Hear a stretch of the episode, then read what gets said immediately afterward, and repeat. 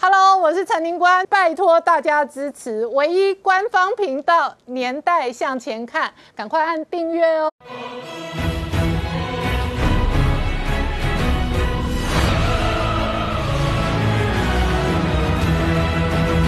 年代向前看，向前看年代。大家好，我是宁官，欢迎我们忠实观众跟粉丝朋友扫描 QR Code 订阅《年代向前看》YouTube 官方频道。我们看本土疫情连续四天哦，这一个确诊案例维持在一字头。现在看起来双北的疫情有所缓解。那陈建仁副总统呢，他直接在脸书公开发文说，有三个指标哦，这一个疫情哦，可能渐渐露出曙光哦。那这一次疫情如果得到控制哦，那么呢，相对上的。三级警戒什么时间点可以舒缓，也是外界关心的。同时，这一次的英国变种病毒哦，临床的医生表示，第一重要的症状已经不是味觉的丧失，而是头痛变成第一名哦。这个部分也提醒观众朋友注意。同时，指挥中心现在终于要广筛了，而且终于要推动快速 PCR 了。筛检是科学，是工具，帮助我们围堵疫情。然而，同一时间，高端呢也提出了一。U A 的申请，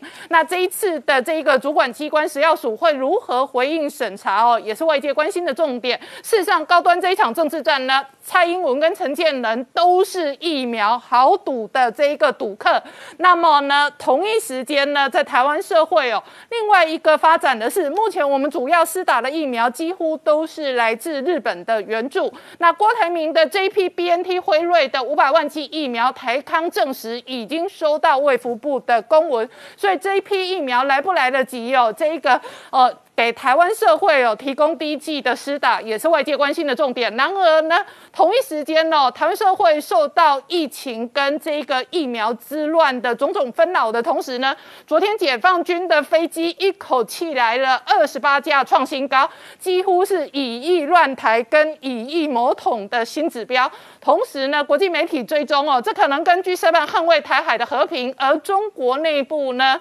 这个相对的军事鹰派呢有所。反弹有关系，同时呢，今天这个时间点呢，美军雷根号再度杀入南海，而杀入南海的同时呢，解放军的山东号就闪回老家。这背后疫情会带来什么样的政治、军事、经济的变化？我们待会要好好聊聊。好，今天现场有请到六位特别来宾，第一个好朋友是洪树清，女官好，大家好。再是柳鹏慈医师，哎，主持人好，各位观众大家好。再是财经专家朱月忠，大家好。再是财经专家林信富。你们好，各位观众，大家好。再来是黄创夏，大家好。好，那稍后呢，我们也会跟这一个呃工商这一个相关的呃商总的这一个许淑博连线，跟产业界的另外一个环球水泥的侯志源侯副总连线了。那我请教一下树清哦，我们跟时间赛跑哦，昨天这个解放军的飞机很乱哦，一口气来二十八架，真的是创新高。那主要的原因当然是台湾内部的纷扰很大。首先疫情哦，确实使得全民高度焦虑。再来呢，以最近的状况来讲哦。哦，主要的核心仍然在双北，不过双北相对上哦，现在的疫情有稍微缓和。是，呃，我在想那二十八架飞机来，也有可能因为最近包括 G7，包括北约峰会都分别都谈到了这个台海的事情，所以得得要过来绕一下这样子。但是我觉得就是今天呢，有一个相对也是比较利好的消息是，呃。今天本土的疫情呢，维持第三天在两百例以下。今天新增的是一百六十七例。不过比较可惜的是，因为昨天大家看到，哎，我们的死亡案例终于低到十人以下。可是今天又再次有十八个死亡案案例，而且如果大家仔细看，这个其中有一部分的死亡案例甚至只有三十多岁。嗯，那出现一些是比较早，可能五月更早之前就住院，那可能一个月多之后死亡的病例哦。然后同时呢，今天也还是有好几例的这个死后确诊，所以值得注。注意的就是说，那这一波疫情在连续三天不到两百例的情况之下，这波疫情是不是真的要趋缓了呢？因为我们的副总统陈建仁先生有提到说，他之前呢有说，哎，这个疫情有没有控制住啊？他觉得有两件事情要看，一件事情就是我们有没有办法把病例数新增病例数压在每天在一百例以下；第二件事情就是我们在八月份之前有没有办法达到一千剂一一千万剂的疫苗。嗯，那在这个两个都还没有达到的情情况之下呢，不过呢，看起来陈建副总统觉得说，看起来有一些指标呢，似乎这个已经慢慢的往可控制的方向前进。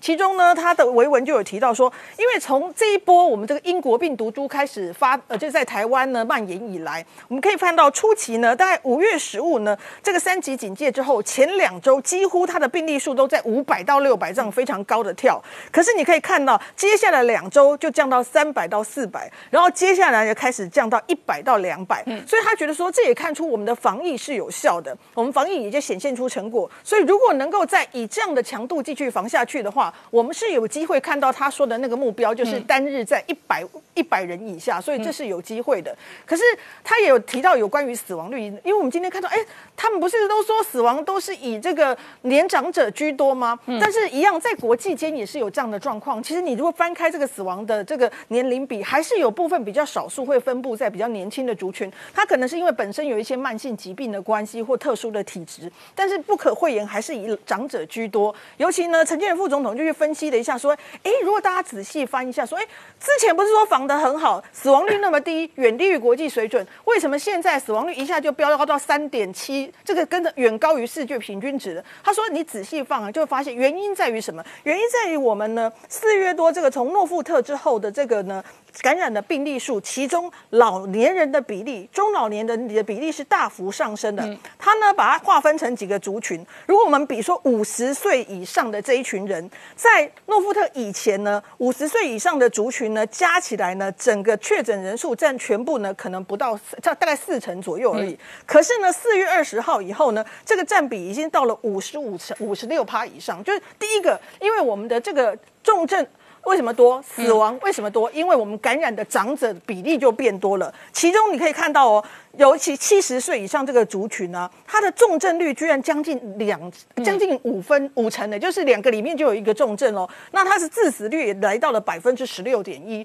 所以只要七十多岁以上这个族群，如果他一旦感染，你可以发现两个就会有一个重症，然后五个就会有一个死亡，这是非常惊人的数据。这也就是为什么各国都赶着要把这个高龄的族群把疫苗赶快打上来。所以你可以看韩国就打得非常的快，因为韩国它本来预计是在六月底前呢，把要打到那个。呃，就是他一千三百万人，嗯也就是他二十五趴的这个覆盖率，结果他在六月十五就打成了。他说，哎，当他打完这一千三百万人，然后呢，他有二十五趴的这个覆盖率之后，他发现一件事情，七十五岁以上的确诊降低了。嗯，所以确实，如果我们能够在社区里面慢慢筑取这个防线之后，我们是有机会保护到这个长者。所以他们接下来会继续往下打。他们计划是在九月底前呢，能够打完三千六百万剂。他们希望能够在十一月达成他们。的群体免疫，那台湾有机会吗？这个最大的问题就是台湾的疫苗在哪里？因为就像我们陈建仁副总统讲的，我们现在基基本上第一步希望说八月能够打一千万剂，嗯，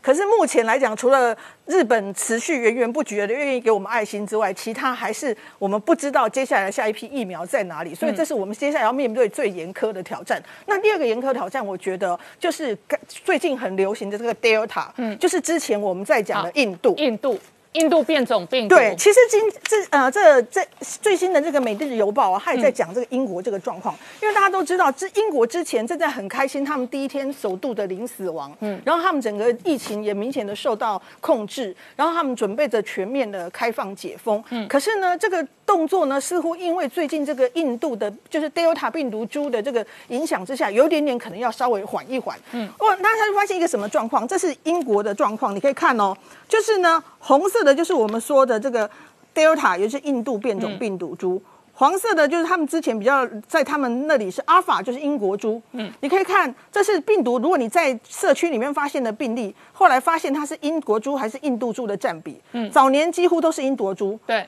慢慢它的占比降低了。他们在最近发现，他们在社区检验到大幅度都是印度株。对，也就是说。这个 Delta 已经成为他们很重要一个主宰这个社区很重要一个病毒了。嗯，那这个发生了什么现象？当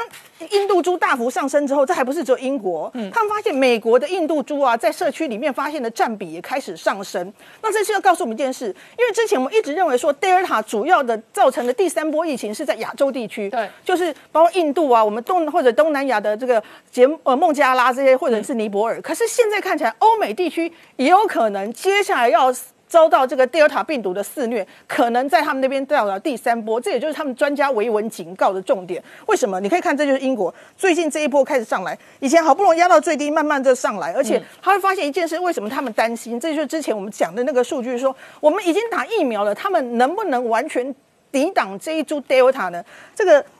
呃，看这个数据，告诉你说，这个呢，红色的部分呢是没有打疫苗的，那蓝色的部分呢是打完两剂的，然后这个绿色的部分呢，就是它是有打的哈。那你就是可能打一剂的，你发现，在死亡的这一次被人家关心说，在死亡的里面呢，其实还有这一群，你看他是打完两剂的，OK，是。那就发现，哎，打完两剂还有这一块死亡比例。不过，如果你跟这个原来的人口来比，就发现原来人口其实有这么多是打完两剂的，可是这个比较少，就表示它是有保护别降低死亡的风险。一样的，住院的也是，你会发现还是说疫苗是有保护的，只是说它没有我们本来想象可以那么高了。那所以你知道英国现在在做什么吗？英国现在在做。有关于第三季接种要怎么种的临床试验，OK 哈，他们现在在开展一个实验，就是说他们针对说，我现在都已经打了，那我第三季要怎么打？我要打什么？所以他们现在在这里展开的临床试验是针对七种可能作为接接下来追加试剂的这个疫苗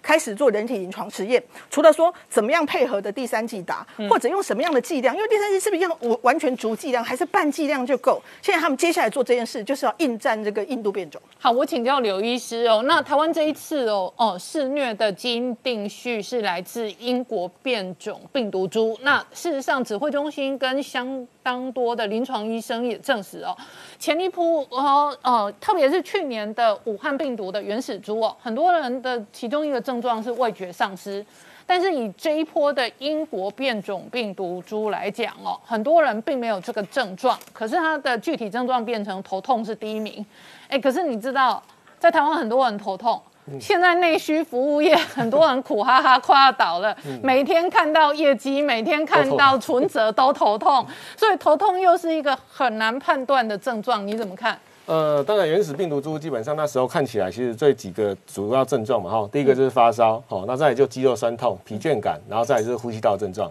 不过那时候呼吸道症状，如果你再去给它区分，其实像上呼吸道的部分，其实相对是少的。就意思就是说，喉咙痛啦、流鼻水啦这种症状，基本上是相对少一点的。比较多的大部分是咳嗽，哦，这基本上都会有。那其实，在这一次的英国变种株，哈，在一开始看起来也是差不多这样哦。其实，在嗅觉异常的时候，其实也差不多占百分之五到百分之十啊。只是说，我们还是会额外的会去问病人病史这一块，会特别问到说有没有嗅味觉的异常。嗯。只是在呃，其实是应该是算 Delta，Delta 病毒其实看起来他们会在头痛的部分，还有包括说像这个重感冒的感觉哦，就是你会喉咙会很痛啊，甚至流鼻水的症状会相对的比较严重。对，那英国变种株其实感觉是介于两者之间，那介于两者之间的意思就是说哈，它在客观的。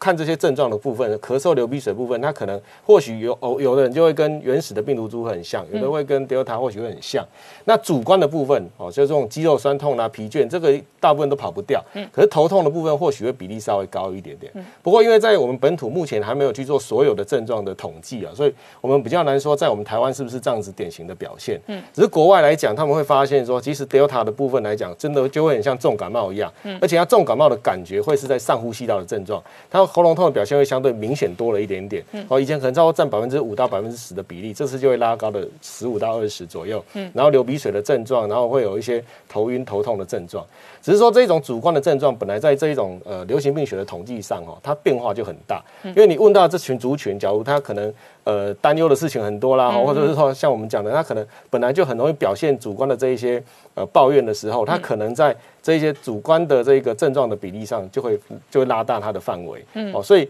对我们来讲，因为头痛目前至少，所以临床的医生要诊断真的很不容易，真的很不容易。最后你还是只能用 PCR 对，还是 PCR 检测。那现在对我们来讲，呃，我们唯一庆幸的是说哈，如果他真的 Delta 病毒，他看起来是。感觉他一开始就是像重感冒的感觉，嗯，代表病人就会很不舒服，至少让临床医师会认为说，哎，我看你看起来就是重感冒，我赶快叫你去快筛。对，我们最怕的就是那种无症状跟太轻症，好，什么都没感觉的那一种，我们才是担心的。嗯，哎，所以如果我们假如说我们还是在担忧 Delta 这件事情闯入台湾的过程当中，其实我们反而相对来讲，如果他的表现是相对比较重症的，我们反而还比较担不担心一点点。好，那刘医师你怎么观察台湾这一波疫情的？缓解的状况以及有未来可能的发展。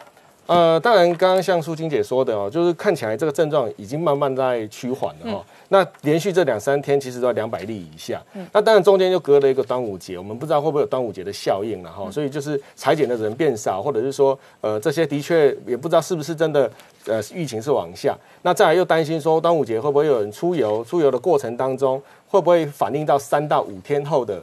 表现出来，嗯，哦，所以我是觉得还要观察再一个礼拜，嗯，哦，假如在这这一个礼拜，如果看起来的确人数都能控制在一百五到两百之间，可能这样的趋势应该就相对又比较稳了，嗯，哦，那隔再隔一个礼拜下来，可能就目标看能不能有机会在这一次等于第三第二次延长的这个三级六月二十八之前，有没有机会压到一百？以下，哦，那当然这个过程当中，最后这两个礼拜其实也是一个很重要的关键啊，就是大家能不能忍得住不外出这件事情，哦，那所以对我们来讲的话，但死亡率因为现在死亡个案它其实有一些还是有点是回归啊，就是说它不一定是反映昨天的死亡，它可能是反映两周，对，有可能是两周前，那因为他要做确诊去做验尸，那这些动作才能确定说他是因为跟这个新冠肺炎有关而造成的死亡，嗯，所以这种情况的死亡人数基本上它本来就会或许有多少。有点浮动，嗯，那这个浮动的过程当中，我们会比较在意的是，呃，现实现在 real time 的情况哈，就我们现在看到的人数是不是的确慢慢的在在变少？那以目前来看，当然，呃，看起来趋势是的确是有在变少的啦。哦，那当然我们就要看说，它会不会在随着这个病毒的变异的过程，它的死亡的表现，或者是说它的对象是不是真的的确又有改变？嗯那就我们就要特别的小心。好，我们稍后回来。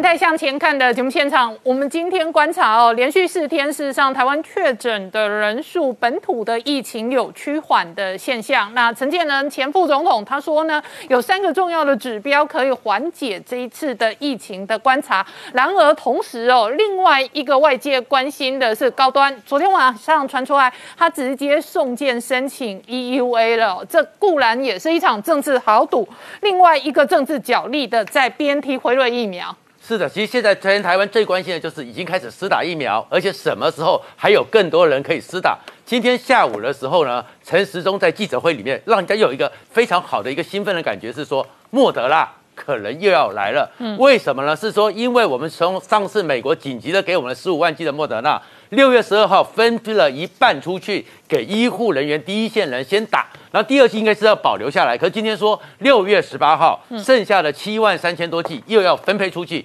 其中有一万多剂是给交通部、给第一线的海关的人员要先打，而大家就问了说，这个第本来是保留第二季的，现在就要提前发出去，所以有记者就问陈时中说，是不是代表着又有一批莫德纳要来了？陈时中淡淡的笑说：“你很有敏感度，也承认说 CDC 确实有在准备之中，所以这样子大家感觉到原来莫德纳可能下一批最近又要来了，所以才会有做这样的一个安排。可是现在全台湾最雀跃的。”最感到欣慰的是日本，日本跟我们真的很好，因为我们这波的老人家的开打就是一百二十四万剂的 A 类疫苗，而 A 类疫苗昨天开打之后，蔡英文除了直播呼吁老人家一定要打之外，特别在推特里面用日文写。谢谢日本。然后蔡英文写完之后呢，没想到日本的防卫相岸信夫呢，也用中文在推特上讲说：“台湾加油！”哇，你看双方的默契这么多好。可是最雀跃的是什么？是他们的茂木敏充呢，他们的外相呢，在内阁会议里面讲说，日本现在决定呢，要把那个东南亚五国还要把疫苗给送出去，越南一百万剂，而且直接专机就送过去。然后后面补了一句，关于越南和台湾。还考虑要加送疫苗，嗯，所以如果加送多少，大家就非常兴奋，因为日本出手真的比较大方。他们还解释说，其实上次的时候打算给我们三百万剂，是因为他们量就真的只有一百二十四万剂，该能给的全给了，嗯，所以下一波是不是我们还有个很大数量的 A 类疫苗，大家很期待。然后当然更期待的时候，一下子如果有五百万剂的 BNT 辉瑞疫苗，那对大家的安全感就更重了。然后安全感呢，昨天下午的时候。陈时中证实说，确确实实是可以有条件开放。嗯，然后呢，台康生计就是郭台铭的台康生计，刘幼彤也证明说，确实收到了公文。可是今天下午会议那个记者会上，陈时中又讲了，有点让你觉得好像中间有点角力，有点变数。陈时中下午特别讲的是说，只要上海复兴能够提出来来自 BNT 的出货证明，就是可以的。嗯，可是后面加了一句说，问题郭台铭现在是有点困难，有点困难是，而且他知道这些外国公司还是坚持要跟政府对谈，我会跟郭台铭。保持密切的联络，所以这个过程间是不是中间中还有什么变数？可是，在疫苗这么大量来了，现在呢，昨天开始呢，台湾也出现了疫苗施打之乱。那疫苗施打之乱呢，昨天最有乱的当然就是台北市，引起大家很多的纷争。比如说，在万方高中那边，两百公尺的好汉坡要老人家这样子推；在国小那边没有电梯，施打位置要老贝贝八十五岁以上的老贝贝爬着楼梯去三楼打，都引起了很多的纷乱。到了今天呢，又出来一个叫做西园医院之乱。嗯，那副院长说是到了昨天晚上深夜十一点多才通知他说你可以来领疫苗了。但是说十一点多，我怎么能够找人找疫苗？所以他在昨天八九点的时候就觉得可能疫苗没有，最后说是小小的误会，但是引起了大大的混乱。昨天苹果做了一个即时民调，嗯，八万六千多人上去投票，百分之七十五以上。非常非常不满意，柯文哲有六万多人，而只有百分之十六的人认为柯文哲做的还可以。好，那我请教树清哦，刚刚讲的是中央跟地方的政治攻防，那另外一个哦。攸关全民这一波疫情发展，跟这一波这个三级或者高度防疫的戒备的时间的议题是疫苗，特别是高端。事实上，国产疫苗两个厂商，一个是高端，一个是联雅。那现在率先递出申请 EUA 的是高端，是高端也是在昨天就是正式递出这个。EUA 的申请哦，那接下来可能就是变成食品药物管理署，还有我们的专家委员会，他们就会分在审查的部分。那高端在立案的同时，他们有提到了，因为对于国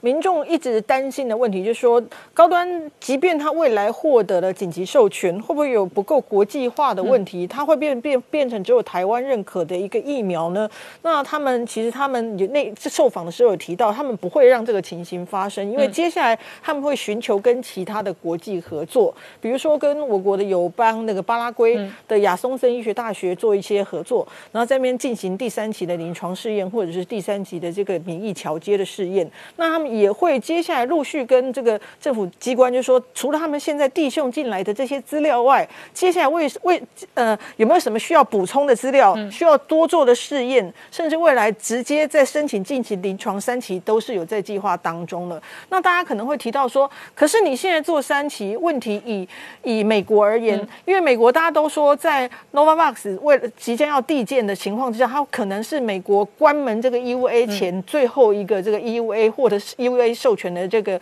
呃疫苗嘛。那他人家就会觉得说，那现在美国都要关门了，那你接下来有可能拿到吗？他的意思是说。即便是现在美国 EUA 关门了，可是未来如果透过他，包括他想要在欧盟做，或者他去巴拉圭或其他的中南美洲合作的话，那这些三期相关的数据还是有机会去美国申请。他想要作为常规疫苗，这是相当大的野心，就是他们认为说未来甚至有机会作为常规疫苗，他们不会不够国际化。可是现在眼见可能就是说，至少 Novavax 它这个成绩相当理想，因为针对我们之前有分享过说他在这个英国的临床试验结果嘛。那 Novavax 最近要立案的原因，是因为他们美墨的临床实验结果也出炉了。他们总计呢有在美国跟墨西哥做了两万九千九百六十个人的临床试验。那他在这一次的临床试验里面，他是采二比一的分配，二是呃。实验组，嗯，一是安慰剂组。那下去试验之后，就发现它其实保护效果可以到九成以上，而且重要的是，它还做了包括现在 WHO 认为值得关注的这几大变异株，嗯，还有另外八个很可能也希望需要注意的八个变异株，全部都能达到九成以上的保护力。嗯，好，我们稍后回来。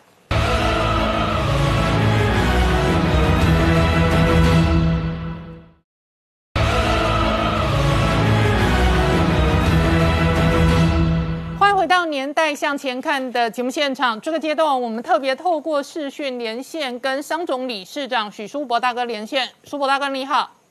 哎，主持人各位大家好。好，那苏博大哥先请教你哦。事实上哦，这个台湾这一个多月以来，疫情哦受到影响的这个程度非常深、非常广。不过呢，股票市场还在一万七千多点，还要挑战历史新高。然后五月份呢，出口产业制造业的数字再创新高，可是台湾的内需跟服务业惨兮兮。那事实上，以我所处的台北市为例哦，已经有相当多店面的倒闭潮哦，跟这一个关门休业潮。那你怎么观察这一波内需服务业遭受到严重的经济海啸重创？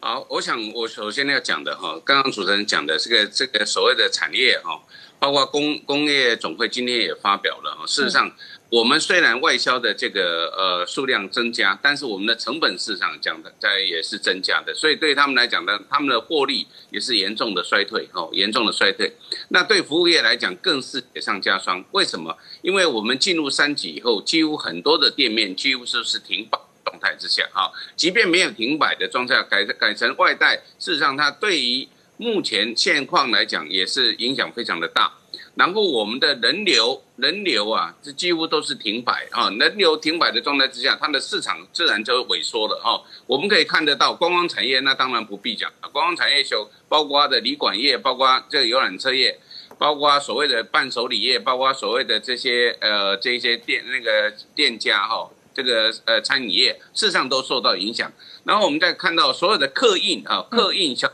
车租赁哈，叫叫计程车啦，那个。客运业啊，还有包括高铁、捷运，它的整个运量大概只剩下一层两层，因为我们现在每天都是鼓励大家在家，在家，在家，也就是没有人会出去了嘛。那这个虽然说宅配的这个部分哦，富边达的部分可能有增加，但事实上，呃，大部分的人呢，现在还是居家，还是采取所谓的自己去煮啊，这个晚餐或者午餐的这个。那对于这些店家的这个光顾啊，事实上就很很痛苦了哈。像我前天我们有一个旅馆工会理事长告诉我，他说他有一个朋友开了很多年了，那快快整整个快快把它关掉了，那现在只能做便当外卖。嗯，那希望我们能够来透过来帮忙他，让他度过这一段危机。可见啊，现在即便把餐改成外卖啊，对这些餐饮业的影响还是非常大。嗯，那一二四业更不用讲了，因为几乎都全部关掉了。哦，包括我们这个呃这个 KTV 啦，包括这个所谓的电影啊，几乎都是关掉的哈。那到底要关多久？哦，那现在的纾困办法虽然呃多多少少有一点弥补。但是对整个的产量来讲是没有办法没有办法去接受的，所以，呃，很多的包括那个房租的压力哈，像呃这个我公司所属的这个南洋大楼是在凯撒饭店的后面，凯撒变成旅馆以后啊，那个区段啊，几乎在南洋街那个区段的很多的餐厅啊，几乎他们跟我讲，那个所有的业绩不到一成，嗯，那公司就采取了整个降租的计划。就给他降了所有的房租，降了五成。嗯，那目前现在政府，我现在尽尽快的哈，包括很多的这个火车站、高铁站，嗯，这些这些店家的房租啊，到底能不能降到五成？去年是降八成，但是现能降到五成以下。我今天也在拜托这个行政立法院呢这边的这些立委们呢，在明天。呃，所有的预算主决议里面一定要纳入所有公有的这些出租的这些场所啊，要先的来跟他们降房租，嗯，啊，啊降他们的这些费用才能够撑过去，否则这些店家真的倒了，我们可以看到很多的商圈，嗯，那些店家都不愿意降，不愿意降的结果到最后怎么样？整个商圈没落掉，嗯，这是我们最不容易呃不不想看到的。所以在这一次服务业里面，有很多的店家面临到关门倒闭。嗯，那关门倒闭所影响出来的是什么？劳工嘛。嗯，那这些劳工连连劳工劳工都没有工作机会，更不要提所谓我们社会有很大一块，包括这些大学生，他们靠的是什么？打工。嗯，现在劳工都没有工了，哪来的工作可以打工？所以这个连锁的反应啊，对整个服务业来讲是影响非常大。那二十八号到底能不能解禁呢？事实上哦，很多的店家，很多人在讲说啊，嗯，你们店家只会要求政府来纾困。我我真的很坦然的讲，店家真的不一定希望你政府来纾困。嗯，你只给我一个恢复一个正常的工作环境，我愿意自己来打拼，自己来赚钱，我不一定要靠你政府给我纾困。政府为什么给我纾困？因为你的防疫没有做好嘛。你现在目前的所有的疫苗数还是不足嘛。你叫疫苗数足，当所有人全部都打完了疫苗，那整个的人流恢复了以后，我的工作我自己来做，我自己来赚钱，我为什么一定要去靠纾困？所以很多人呢，我们真的要这个共体时间，也要去感受他们这些人内心的痛苦。他们不是不认真工作，他们很想工作，很认真的工作，但是因为你政府的限制，让我没有工作可以做，这样子状况的痛苦，不是要去领你那一万、两万、三万。我我真的很很坦然的讲，我们的这个不管这些这些基层的劳工、基层的服务业，大家都很尽心尽力想要做，但是怎么样赶快把这个疫情稳住，赶快把疫苗找到，这才是我们最重要、最迫切、迫切需要的。纾困只能够救一时，不能够救长期。好，非常谢谢商总理事长许书博的连线，谢谢。好，月中我们刚刚看到的是商总的理事长许书博的意见哦。那确实这一次的无薪假又是一场经济大海啸。呃，确实哦，根据劳动部的统计哦，无薪假哈，截至到最新的数字，全台湾一共有六六百二十五家公司放无薪假，总共受影响的人数高达六千三百八十三人哦。好，那当然这个是放无薪假，意味说这个公司还在哦，只是员工叫你回家吃自己哦。那其他那些已经倒闭的公司，就像刚刚宁官所提到的，像我今天中午去去外面买东西，就发现，哎，我家菜市场旁边也好几家店家，包含吃的、做美容的，其实就关掉了。对，好，那当然也确实有些店呢，之前因为疫情的关系休息，那但是受不了关太久了，也出来加减赚的都有哈。好，所以整观来说呢，会放无薪假通常都是比较大一点规模的公司哦。所以我们如果分分别来看，以地区来看呢，目前最多的是新北市有一百四十八家。如果以人数来看的话，最多是桃园的一千五百五十九人哦。如果以产业来看，最多的是批发零售业有一百六十四家。那如果以这个产业的人数来看，最多的是制造业是一千八百一十一人哦，提供大家参考。好，那再来就是啊，越来越多的这些大公司开始有人确诊了。好，现在最新传出的是群创。好，群创在竹南厂呢出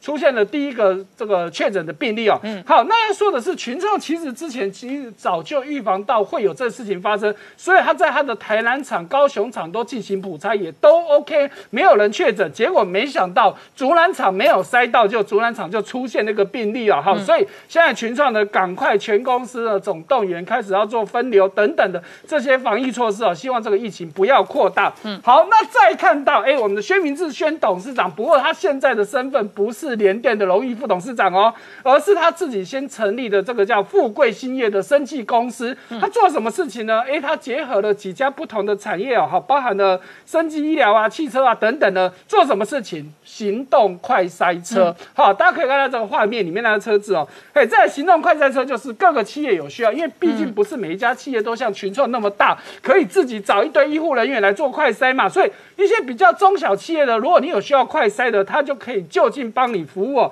所以这样一台快筛车一天的这个快筛量可以在五百人次以上啊。好，我想这也是对于产业有很大很大的帮助。再看到啊，各个科学园区也好，产业园区也好，真的越来越多的快筛站成立了。以目前来，以高雄来说，已经成立了十二十二个快筛站了，就在各个产业园区哦。嗯。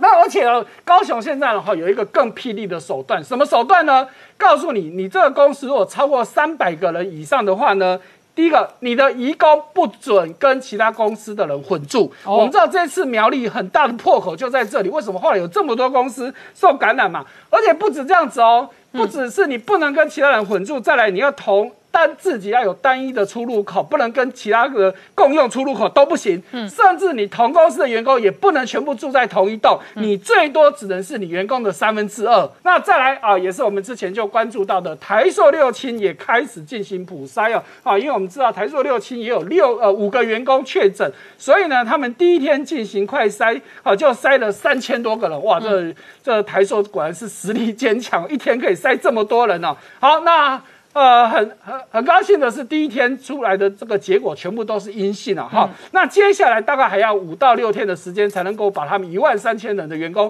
全部都筛完，而且他们的快筛是采三班制哦，配合他们的员工上下班三三班制的快筛。再看到工种也其实也对政府提供了很多建言哦哈，其中第一个就是疫苗的问题，希望说真的是赶快采购，赶快施打哈，这不用多说，大家都知道。第二个呢？制造业的部分，我们刚前面讲无薪假，制造业部分其实目前受影响是比较小，但是工总认为哦，你要提早去应应，提早准备这个纾困方案哦，不能只等到真的大爆发的时候你才来做这件事情。好，第三个就是物价上涨，大家也知道，希望政府赶快出面平抑物价。第四个就是人力短缺，哈，因为现在很多人真的是不敢上班了，哈，还有很多的移工也不能进来了，这都是一个问题。甚至工总还建议说，比较高阶的这个外国人力，因为现在外国人也都不能进来了嘛。建议政府是不是可以开放有条件的让这些外国的这些这个高级的这个工人呢？哎，跟这些这个算是专业人士能够赶快进来帮我们做一些重大的事情哦。嗯，好，那再来还有一个就是民众开始疯抢防疫物资哦。嗯，哈，其中几个最夸张的哈，也是我们以前节目讲过的血氧机卖血氧机。嗯，哦，大家看到我的统计的这个数字很夸张哦。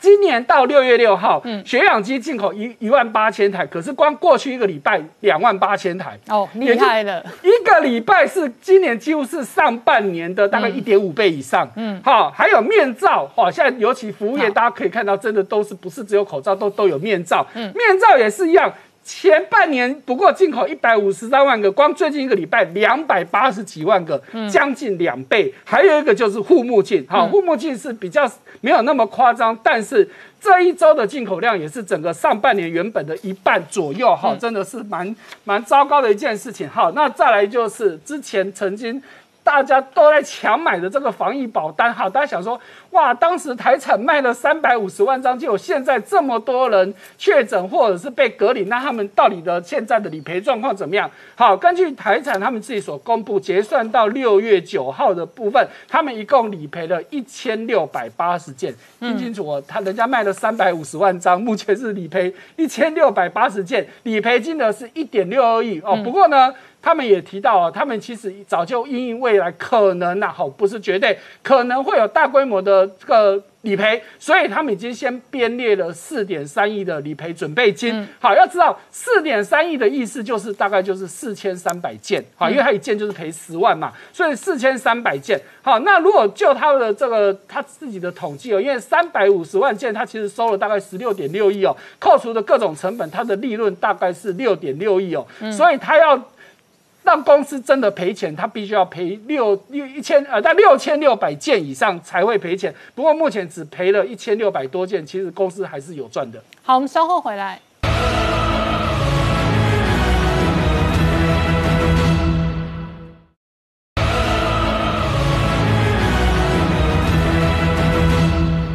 年代向前看的节目现场。这个阶段，我们要透过视讯连线跟环球水泥侯志源侯副总连线。那侯副总你好，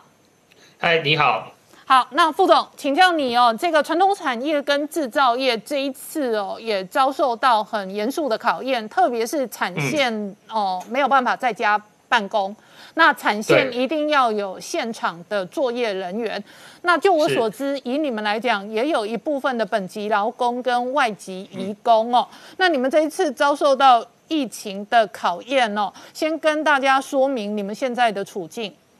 嗯，我觉得以我们公司的立场来讲的话，是分成两个层面啊。那当然，第一个就是像林管姐你有提到，就是工厂产线嘛。嗯。那像我们的工厂的话，我们是也是有提供宿舍。那其实我们现在最担心的就是我们这些，假如说有人在有我们的同仁确诊的话，那其实以宿舍来讲的话，那是很容易发生一个群群聚的效应嘛。那以这样子来讲的话，像我们工厂都是分成三班。嗯，那如果说你确诊这个案例造成很多同仁同时被框列的话，或是隔离的话，形形成一个群聚的话，那其实我们工厂就是我像大家可能有这次看到的，像是、呃金源啊、超风这些来讲，其实就是面临一样的状况，那就是整个产线就是停停停停止运转啊。那这样其实对很多像我们这样的公司来讲的话，是损失惨重的。嗯而且如果你们那框列之后，你们希望这一个增加的筛检哦，这个部分也是企业内部自行负担嘛？对啊，那所以现在其实我们也是在评估啊，但是其实像我们也知道嘛，筛检它也不一定是一次就，呃，有时候就一次就可以很准确的筛快筛出来嘛。那像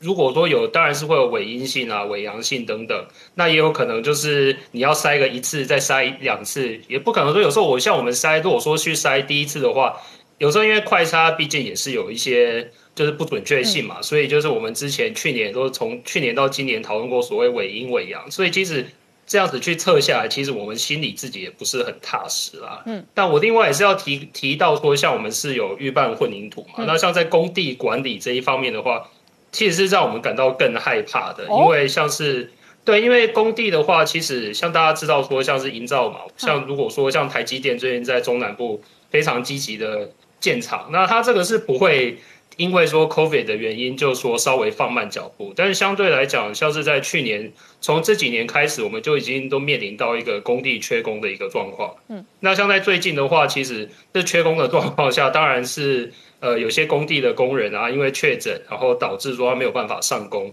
那这个反而就是造成说工地更严重的延误嘛。那加上工地的人，如果像大家可能如果有了解的话，其实都是常常说是一包再发过一包。嗯，但有时候其实每天工地进进出出，你连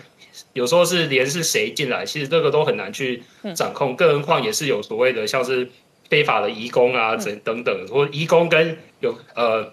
那种等等的一个状况嘛。那像我们之前也是有谈到说，哦，工地需不需要戴口罩？嗯，那其实。在工地这种就是人员流动非常高的状况下，其实你要怎么去好好做好一个管控？所以其实这也是我们现在非常害怕一环。当然，我们是建材业啦，不是说实际的营造业。但是，就像我们现在派同仁去现场做所谓工地服务，其实也是让我们觉得有一点提心吊胆的状况。嗯。所以这一个疫情下哦，使得企业跟这一个产线乃至于制造业要维持正常的营运跟运作，也非常的艰难哦。那你自己作为一个制造业的经营者哦，你怎么观察这一波疫情可能对整个制造业的冲击影响层面可能多大？然后时间可能维持多长？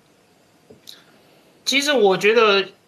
呃，我的想法啦，也是跟其实大家都蛮像，其实就是我们也都在观察说所谓这个疫苗施打的状况嘛。因为其实就像我们现在也是最近有讨论到什么时候要把这些说第三级这个放宽。那其实像我们在以还是说以工地的状况来讲哈，我们现在其实真的最害怕就是说，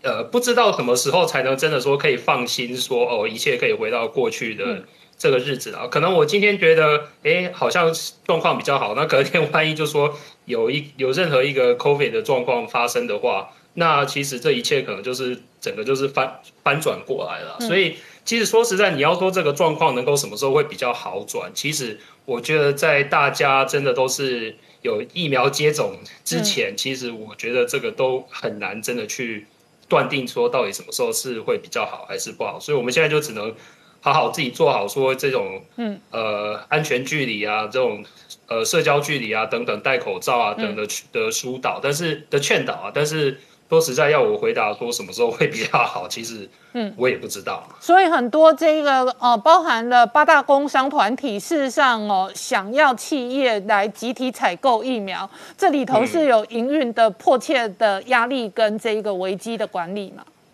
对啊，因为我觉得。当然，企业我们都希望说，如果能够有更充裕的疫苗可以提供给大家施打，这才是能够让我们感到比较安心的嘛。那我觉得，其实大家看一下过去去年，像是美国，他们也是从像呼吸器也是呃政府采用所谓的 Defense Protection Act。那我觉得还有说像疫苗这个 Operation Warp Speed，其实我是希望说我们在一个所谓的企业与政府的一个沟通跟合作的管道，就是我们讲的一个 Public Private Partnership 这边。能够获得更多的一个实践的机会啦。我想说，像是去这几年来，大家也看到说，企业其实在国家有难的时候，往往都是非常愿意去协助的。那我们希望说，其实在这一方面的话，像是捐赠啊，或者是说，呃，在这整个沟通的管道上啦，我希望是说能够更顺畅了。不然，其实我们也是有非常多的同仁，我们他们的。健康也是我们需要照顾到嘛，所以我也是希望说这个危机可以赶快过去，大家都可以安心的上上下班啊。嗯，好，非常谢谢环球水泥侯志源侯副总跟我们连线，谢谢，谢谢。好，新富，我们刚刚听到的是制造业的传统产业的新生哦。那台湾现在的处境真的是两个世界，平行世界哦。一方面医疗量能跟医疗体系非常紧绷，那另外一方面台股其实在挑战新高，而且这两天公布的五月份出口外销的数据又创新高。那当然，因为这一波我们从这个疫情的这个低点哈，大概一五一五九到今天盘中新高一七三九八哈。呃，已经不管是回升或反弹了哈，已经涨了超过两千点。那这两千点呢，当然其实我觉得短线上也也也要开始进入震荡哈。嗯。那比较特别的是哦，其实今天大概就是接近中午的时候，突然有一波急杀。嗯。哦，因为今天是刚好是这个六月的台子期结算哦，那一还一口气跌。那当然，我觉得主要还是看几档大股票，比如说台积电好。嗯。台积电现在站稳六百，而且呢，它那个下降趋势线也突破了。我觉得其实。台积电如果站稳六百，台股这边是没有大跌，但是毕竟它涨了两千点，后面要轮动什么族群，我想会是大家观察的重点。嗯，那现在大家还会比较关心电子会被接棒啊，比如说像联发科，联发科的话，最近大概呃几度有挑战这个千元大关，但是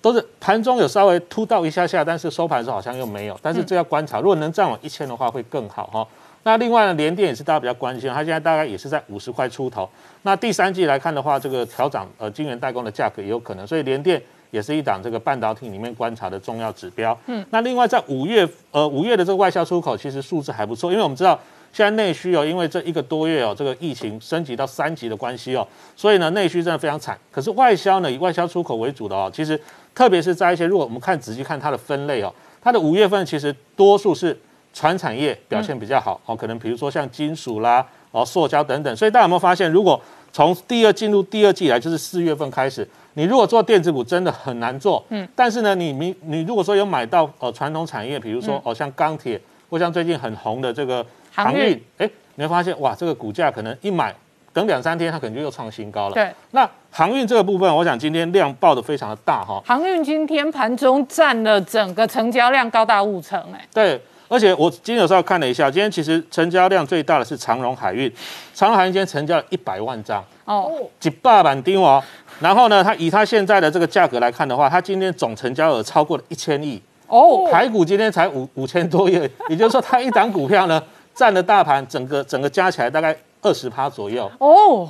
哇，这一档股票，而且它不是台积，你说台积电全值那么大，嗯，它它成交量大就算了，可是长荣这一档股票，它居然占了台股大盘的成交比重两成哦。嗯，那很有意思哦。如果大家仔细看哦，比如说大家比较关心的就是这个呃。呃，中国大陆每个礼拜它会公布这个近期哦，这个航航价的变化。那以上个礼拜来说的话，这个综合的呃航运指数啊是涨了二点九趴。嗯，而且呢，如果大家在看这个运价之外哈，其实大家可以关关注一点，就所谓的准点率。嗯，哦，准点率的话呢，它还是持续的在下降。准点率就告诉我们什么？就是假设我这这这一艘船货柜船，我从呃这个大陆要开到比如说美东或美西好了。嗯，那准点率如果只有二十趴呢，代表有八成的船可能在预定的时间内都到不了，或没有办法顺利的下货，所以准点率越低的话，代表呢，其实这个船哦，这个在海上或者说呢到港停泊在外面等待卸货的时间会越长。那因为船的这个算法都是以日计价，所以你只要货物呢还没有真的卸下来完成这个交货之前，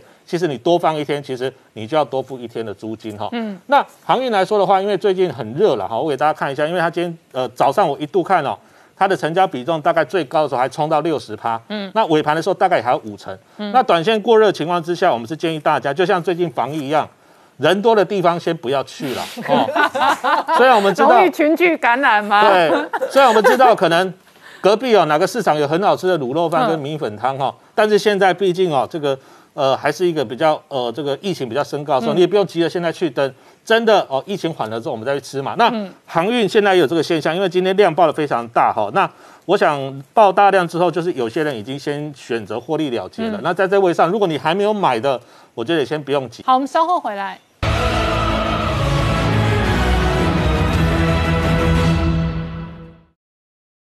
Hello，我是陈宁官，拜托大家支持唯一官方频道《年代向前看》，赶快按订阅哦。Hello，我是陈宁官，拜托大家支持唯一官方频道《年代向前看》，赶快按订阅哦！欢迎回到《年代向前看》的节目现场，大家好，我是宁官，欢迎我们忠实观众跟粉丝朋友扫描 QR Code 订阅《年代向前看》YouTube 官方频道。我们看这几天呢，台湾疫情稍微和缓一点，但是 G7 的高峰会捍卫台海和平之后呢，昨天解放军一共出动二十八架飞机老台，几乎是以疫谋统哦。可是国际媒体。也追踪哦，这一次当然跟 G7 的态度跟北约的态度非常有关系。五角大厦直接就谴责这二十八架解放军的老台哦。那外媒事实上追踪报道，北京现在很不爽 G7 跟北约捍卫跟挺台湾的政治立场跟动作。然而同一时间，今天呢，美军的雷根号直接杀入南海，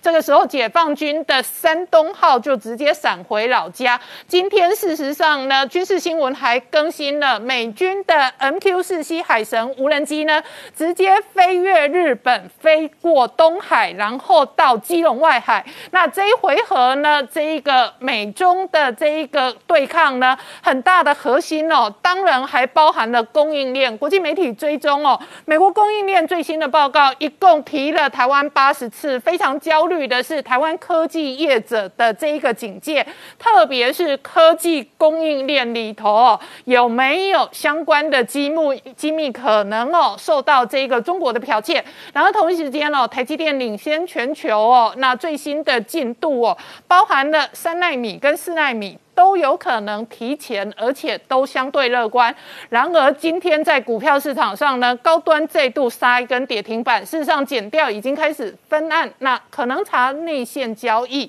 高端的争议哦，可能已经陷入司法战的同时呢，欧盟事实上有最新的消息哦，他们基本上认为中国科兴跟国药的疫苗施打之后呢，入境仍然要检疫哦。欧盟呢，事实上呢，并不认证，所以呢，中国相关。的旅客如果打了这两个疫苗要入境欧盟或者是旅游呢，仍然可能有这一个入境的检疫动作，而在背后会带来什么样的政治、军事、经济的变化？我们待会要好好聊聊。好，今天现场有请到六位特别来宾，第一个好朋友是洪树清，李冠好，大家好；再是信传媒副总编辑段思杰，大家好；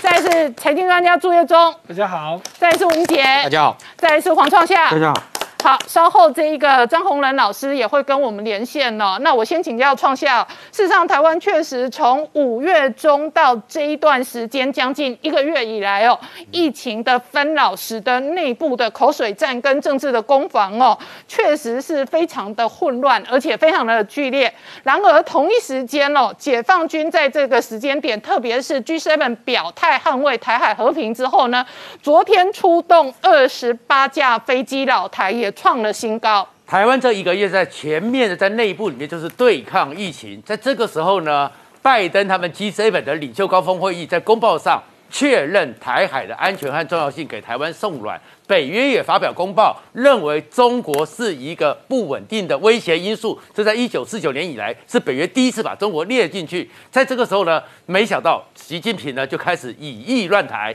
以意谋统。在昨天的时候。创下了最高纪录，二十八架军机以三个梯次来扰乱台湾。而这一次的出来时候呢，那很多的外国际媒体还有很多战略家家都说，因为就是习近平呢，马上面对了七月一号他的党庆，在这个时候面对国际上这么大的压力，所以呢，他也没办法对他们的呛虾。只好来欺负我们这个小朋友，以意乱台。可是这个时候，他们其实出来的时候呢，你要看到他们昨天的二十八架军机呢，是很刻意的，就是一个侵略的行动。他有出动两架空警五百，空警五百呢离在西南海域最远，因为它是空中作战指挥平台。然后四架的轰六 K，轰六 K 直接越过我们的东南边，这个部分是指使我们的制航基地，有压制我们的第二线的战机出来的一个状况。还有十六架的歼十六是他们将来的主力台海的主力战机，也护航着这红流可以过来。然后五架的那个歼十一呢，是阻断在整个南海和台湾这边的一个阶段，然后也出动了反潜机，还出动了一架电侦机干扰我们的飞弹。所以它的整个动作就是向美国呛虾，说它已经有一个整体作战的能力，跟美国在呛虾。可是面对这样一个呛虾呢，美国也很罕见的。用的是五角大厦正式出来宣布说，谴责中国的军事行动就是迫害了台海的安全和稳定。后面更是由他们外交那个国防部的发言人五角大社发言人直接指责说，你们这样子会增加双方误判的危险。嗯，这样一个情况之下，而且另外呢。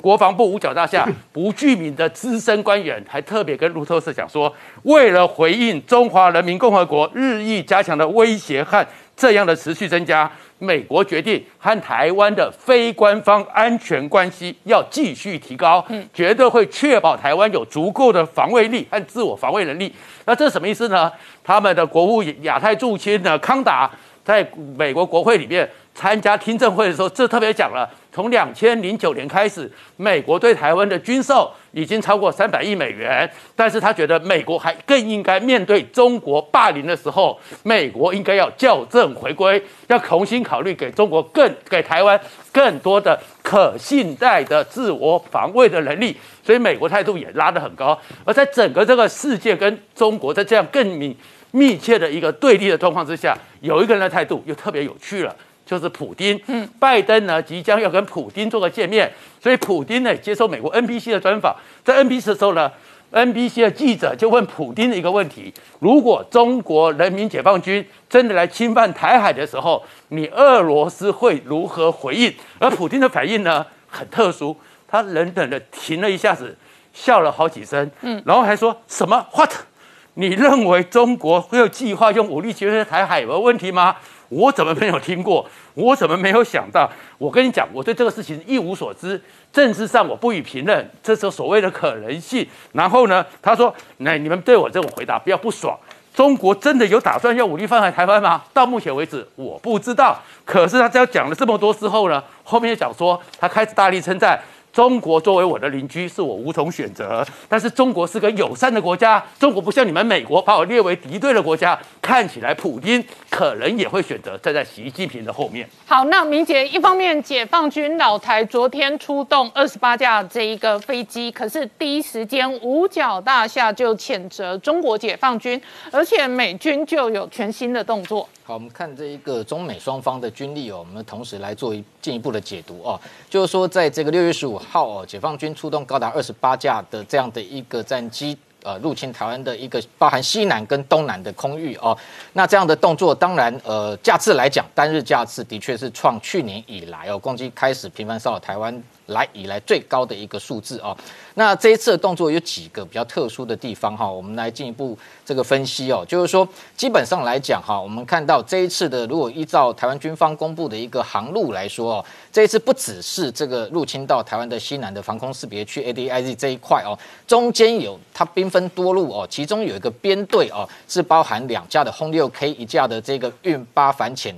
最特殊的是有四架的歼十六哦，歼十六过去来讲，它最多飞航只有进入台湾的西南防空识别区，这一次直接往台湾的东南面绕哦，那这应该是过去来歼十六出海距离来说是最远的一次哦，那等于说用四架歼十六来护航两架轰六 K，可能当然对台湾的一个呃东南面的，特别是这个台东制航基地是有一定程度的一个威胁哦，那这个动作相较于过去来讲，当然它的一个蚕食跟切香糖。切香肠长的这样的一个手手法啊，得更逼近台湾哦。那在机种来讲，当然也比较特殊的是说，歼十六过去看到它变成一个扰台的主力之外哦，过去它是搭配歼十的轰呃歼十的战机，这一次它改成歼十一哦，用不同的机种进行一个联合的编队一个混合的训练哦。那最主要是说这些军事上来说，当然对台湾来说，当然也是要用武力来这个对台湾。进行军事的施压哦，那除此之外，为什么在这个时间点哈？我觉得背后当然有多重的政治因素。除了刚刚谈到，包含 G7、包含北约都纷纷强调台海安全的和平稳定的重要性之外哦，当然我们先前观察哦，美军在六月六号的时候派了 C 十七战略运输机直抵台湾之后，其实中间间隔了九天哦，共机都没有出海哦，所以我们持续在观察说，解放军对台的这样的一个呃骚扰的策略是不是有可能跟弦预测哦？那果不其然，在九天之后，其实昨天。呃呃，前天先以一架这个运八来这个试水温之后，非常特殊的是，刚好，又恰巧这个雷根号哦航母打击群在六月十四号其实就开始这个通过巴士海峡进入南海，所以当然外界也会解读说，这一次解放军的大动作会不会也是在回应美军的航母又进入南海哦？那在时间时间点上面其实是有点落差。过去来说，以前一次哦最大架次二十五架是在四月十二号，这个罗斯福号航母穿越穿出南海哦，进入这个巴士海峡，所以那次解放军也用这样方式。所以过去外籍媒体也曾经解读说，解放军是不是也在进行对美军航母的一个攻击演练？不过这次来讲。雷根号已经先一步进入南海，它隔天解放军的军机才出来，所以时间上是有落差。不过背后的一个策略也非常有可能，就是说今天如果美军的航母再进入南海，解放军就把这个重心跟焦点转移到台海，也就是说你入南海我就去围台湾这样的一个方法哦，这样非常有可能哦，就是在进行这一次的一个背后的一个军事的一个手段哦。那当然美军的一个回应不止雷根号进入南海，雷根号这一次进入南海，他还带着这个一艘这个。提康德罗加级的夏洛号，另外一艘这个海尔赛号的一个伯克级神盾舰，其实在此之前哦，美军一艘神盾舰这一个呃克里斯威尔伯号就已经进入南海，而且跟澳洲的一个巡防舰在这个地方进行这一个美澳的联合军演，而且这个克里斯威尔伯号直接在这里进行实弹演练啊，所以这次雷根号进去之后，美军的一个提康德罗加级跟伯克级等于这个呃这个呃数量也。随着这个雷根号进入哦，它的打击群的一个呃军力也相对扩大。那除此之外，其实还有包含像这一个另外一支哦，美利坚号的两栖突击舰带领的这一个呃纽奥良号，还有这个日耳曼城号的这一个船坞登陆舰，跟日本海上自卫队一艘叫夏北号呃的运输舰。而且这一次非常特殊，是夏夏北号的运输舰还带了一艘 LCAC 的气垫船。那双方还这个要在海上进行这个两栖攻击的相关的演练。那这个过程中。等于说，也这个美利坚号重新有再度出海，配合雷根号进入南海之后，非常有可能。目前来说，美国海军先前曾经传出说，雷根号这一次进入南海，还有另外一个重要的一个目标是，它可能会去直抵到中东，那去替代另外美军在这个区块本来有这个一艘爱爱森豪号航母要即将回到美国，所以可能雷根号会前进部署中东，那美利坚两栖突击舰就出来扮演替代航母的一个角色哦。除此之外，还有包含像这一个。这几天，今天最新的是，美军的这个 MQ 四 C 哦，这个海神无人机也又出现在台湾东北面，离基隆呃外传说大概只有一百公里的距离哦。那其实在这之前，六月十号，MQ 四 C 也一样。这个进入东海在进行相关演练，所以我们可以看得出来，美军开始在进行说用无人机或这个未来可能都会有无人舰、无人潜舰的方式来这一个强化这个印太地区的部署跟相关的兵力哦。那雷根号进入南海之后，卫星也拍到解放军的军力，特别是在这一个海南三亚的这一个呃山东舰，山东舰先前呃外传曾经这个呃这个出海去进行相关的演练，结果没想到雷根号一进入南海，雷根号六月十五号的位置已经抵达大概。接近中沙西沙的那个区块哦，那山东舰马上闪回哦，这一个三亚基地也被外传说，这个解放军可能不愿意跟这个解放军直接有这个对视的一个。这个这个过程哦，那除此之外还有包含像接下来其实南海还会非常的精彩哦，因为除了雷根号进去之外，雷根号如果一路往西走哦，那中间当然不管是在这个南海，接下来还会有其他的一个各国的兵力在这里进行联合军演之外，另外一支哦从中东那边往东移动的这一个英国的伊丽莎白女王号舰这个航母舰队，反而也准备在两周之后进入南海，所以双方如果交错过程中势必会进行一个大规模的联合演训，如果又在印度洋的那个地方相互有这一个呃遭遇的话，应该连印度的海军也会加入这样的一个阵容，所以美日印澳非常有可能在这个时间点也会又加大这个地区的一个呃联合军演，那对中国进行一个这个武力上面的展示。那整体来讲，我们看到一路下来，从四月份，不管是美日联合声明、美澳，甚至这个日澳的二加二，一直到 G7，一直到北约高峰会，一直到今天这个美欧的这一个高峰的这个这个会议中。全部都在重申，特别强调台海的一个军事，呃，这个和平稳定的重要性。那这个政治上的宣誓能不能做得到？当然背后势必有非常多一个这个硬实力，也就是军力的一个支撑。所以我们可以看到，盟国未来对中国的一个相关的围堵动作，绝对会越来越多。好，我们稍后回来。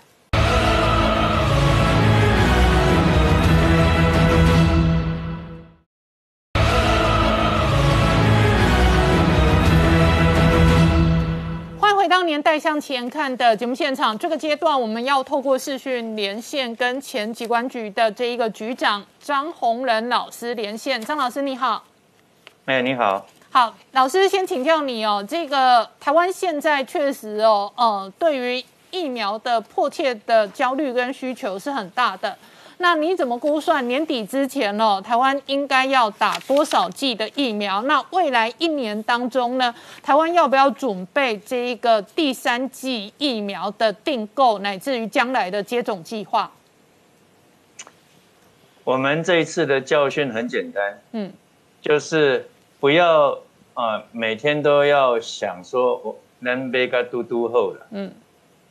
啊，如果我们今天。啊，还是依照传统的思维，就是买多的叫做浪费，啊，那么这个风险是绝对不可控，啊，今天我们已经很清楚的知道，像我们这种小地方，当大国在扫疫苗的时候，我们靠边站一点份都没有，更不必讲我们还有很多复杂的因素在影响，所以，呃，对于指挥中心，我只有一个建议，就是。当然是多买啊，优于少买，啊，那要买多少叫做多，就是看我们的口袋有多深，啊，那我们的预算如果充足，啊，你买个两倍也不算多，啊，那多了以后，如果真的到货那么顺利，呃，我想，呃，我们还是可以帮忙很多地世界上没有疫苗的地方，嗯，所以我们如果用这个角度来看，我们当然，呃。应该要买更多啊，那多了之后就会，那足够呢？疫苗当然是打越多越好，就是人口的覆盖越，哦越广泛越好。现在已经，呃，全世界的临床试验已经做到青少年，接下来就会往小朋友，嗯，所以覆盖率当然就会年龄一直往下降，所以它的，呃，它的剂量当然就要增加。啊，所以这个是指，呃，在年底之前，那到了明年呢？当然，现在看起来一定有所谓的第三季的需求，啊，所以现在要买，哎呀，明年的量当然现在也要买。那我们现在已经很清楚知道，现货市场是扫不到货的，啊，所以呃，好消息当然是一个疫苗一个疫苗又开始在出来，所以我们啊，绝对这一次绝对要汲取教训。早一点主动跟这些疫苗的公司呢，啊，赶快接洽，啊，那么确保我们从年底到明年的疫苗的供应的来源。好，那所以张老师，我们要汲取这一次的疫苗缺憾的教训哦。那包含明年上半年的疫苗的布局，可能这个时间点都要开始操作。那顺便也请教张老师哦。另外一个部分是国产疫苗，目前为止高端跟联雅两家厂商，那高端昨天晚上开始申请 EUA 了。你怎么观察高端目前为止的进度跟表现？首先，我们要知道什么叫做紧急使用授权。嗯，这个是美国人啊，美国的 FDA 发明出来的名词，美国政府发明。那么他在开宗明义的第一条就讲说，紧急使用授权呢，啊，是不限于这个产品是在哪一个阶段研发，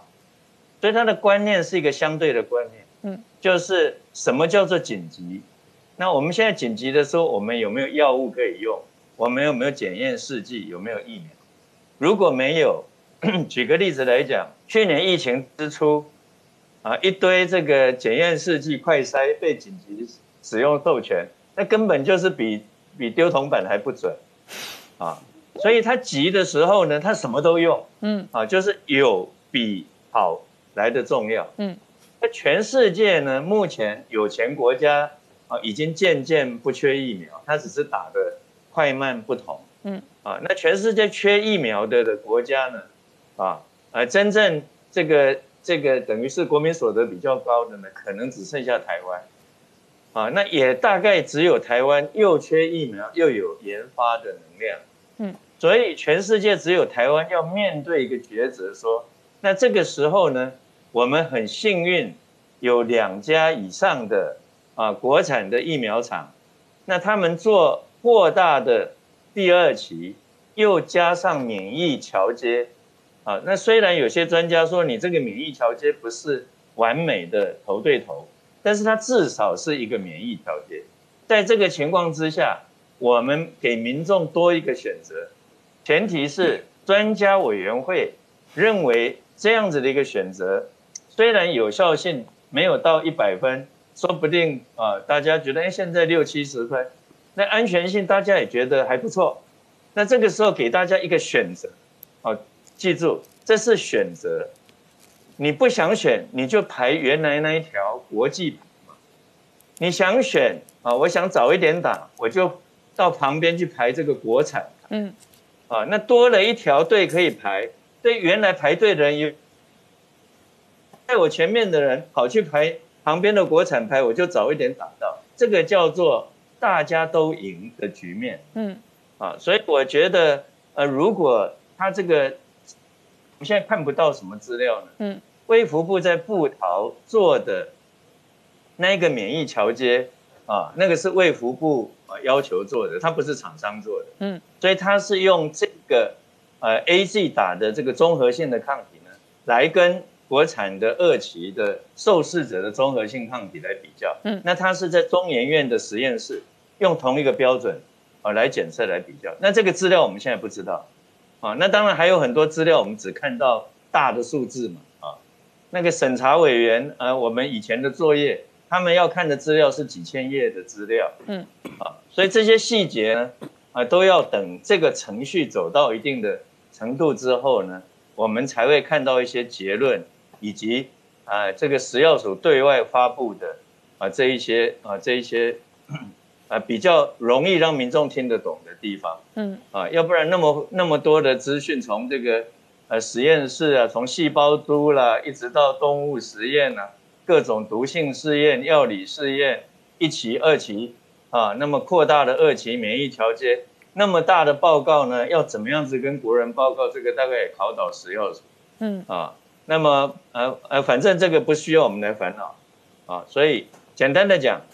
这些专家看过，如果他们有一定的满意跟推荐，啊，那指挥中心要做的事情就是另外开一条，让民众可以选择。啊，那不想选择你就排原来这一条国际牌，你的权益只有增加，不会选减少。嗯啊，你不喜欢国产，你就排国际牌。哎，你觉得可以接受，或者你的医生觉得啊，你你打这个没有问题，那你就多一个选择。嗯，多一个选择是现在这个防疫阶段很重要的事情。嗯，那表示我们可以有多一点的人得到免疫力。嗯，有多一点的人得到免疫力，我们解封。才会更快，经济不会有那么大的受损。好，那张老师，你刚刚提及有疫苗，当然越多越好，越快越好。那越多选择，相对我们要得到群体免疫的机会跟时间哦，可能也会越好。那你怎么观察哦？在你心中定义的群体免疫的时间表跟进度？那目前为止疫情的发展哦，那距离解封哦，你的观察跟判断？这一次有这个呃所谓的 Delta 病毒啊在流传，所以呢呃我们对于群体免疫需要的标准就越来越高哦。那这个群体免疫呢，其实不是只是疫苗，这个群体免疫呢，我们戴口罩、维持社交距离本身也是群体免疫的一部分。嗯，那我们知道呃我们已知的病毒里面呢，最厉害、传染力最高的是麻疹病毒。嗯，麻疹病毒的 的这个的那个传染系数呢，是差不多在十五左右。嗯，啊，所以麻疹我们可能呃这个免疫覆盖率到到百分之九十九都还不太够。嗯，偶尔还是会看到一些小爆发。所以你用这个例子来看呢，就是我们现在去猜多少数字是对的呢？其实呃没有一个学者有一个标准答案。哎，最重要的就是当然越高越好。啊，那就是疫苗的免疫力加上啊社区距离加上口罩，嗯，这个的加起来啊，我相信没有九十以上是挡不住啊这个啊这个这个这个病毒的啊啊，那当然是越高越好嘛。如果能够我们百分之一百的事情就没有，嗯，啊，那这个需要时间，也需要大家一起努力。嗯，所以呢，解封啊，呃，一定没有那么快，但是降级当然是啊，只要疫情控制的够好，降级当然是比较可以呃期望的。嗯，好，非常谢谢张宏仁张老师透过视讯跟我们连线，谢谢张老师，我们稍后回来。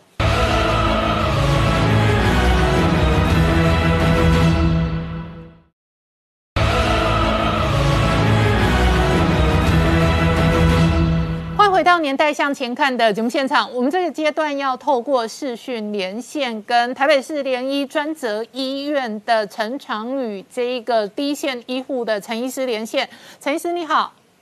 嗨，林冠姐你好。好，陈医师先请教你哦，这个联医这一次哦我是重中之重的专责医院哦，那也确实收治照顾很多相关的 COVID-19 的病人哦。那你在第一线现在的观察，整个双北的疫情已经缓解了吗？以目前这个台北市联合医院哦，就我们中校院区来说，我目前的医疗的压力其实的确是在逐渐降低当中啊。嗯。那我们也可以看到，重症的患者其实也都陆续的得到蛮不错的照护。那其实整体来说，死亡率下降，然后在急诊这边带床的病人数目也都没有这么多了。嗯，那当然这个整个医疗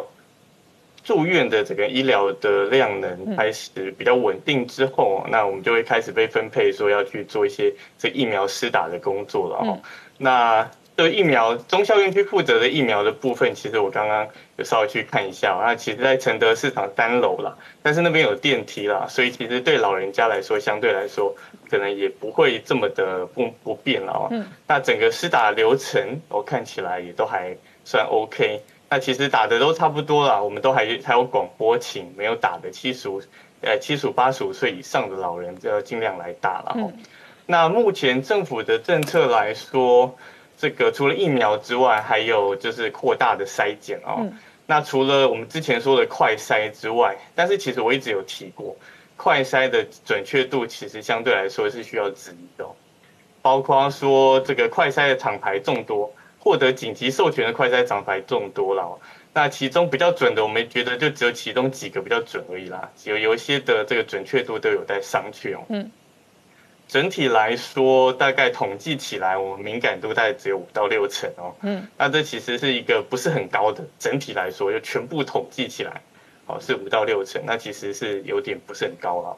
那所以其实就是获得大量这么多厂牌都获得紧急授权状况之下，可能这个指挥中心卫福部这边可能也要开始筛选，说哪一些快筛是比较准确的，可能要剔除一些。这个看起来不是这么准确的厂牌哦。嗯，那再来就是这个启用了一个这个快速 PCR 哦。嗯，那其实快速 PCR 的话，机器有好，就是机器其实众多啦哦，就是不同的厂牌，其实准确度上面来说，其实也是要有稍微有点这个疑虑啦。不是说每一台快速 PCR 的准确率就是都跟一般来做 PCR 检测都一样准的。嗯，就是包括其中。诶，跟一般来做 PCR 检测都一样准的哦，就是包括其中，诶，它有的准确度来说，就是敏感度或或者是特异度，它可以到九成以上。但是你说要完全取代一般的 PCR，我是觉得，诶，就是还需要再更进一步的观察。嗯，就我们的观察看起来哦，它是在某些病毒量呃比较高的，大概譬如说 CT 值大概哦三十。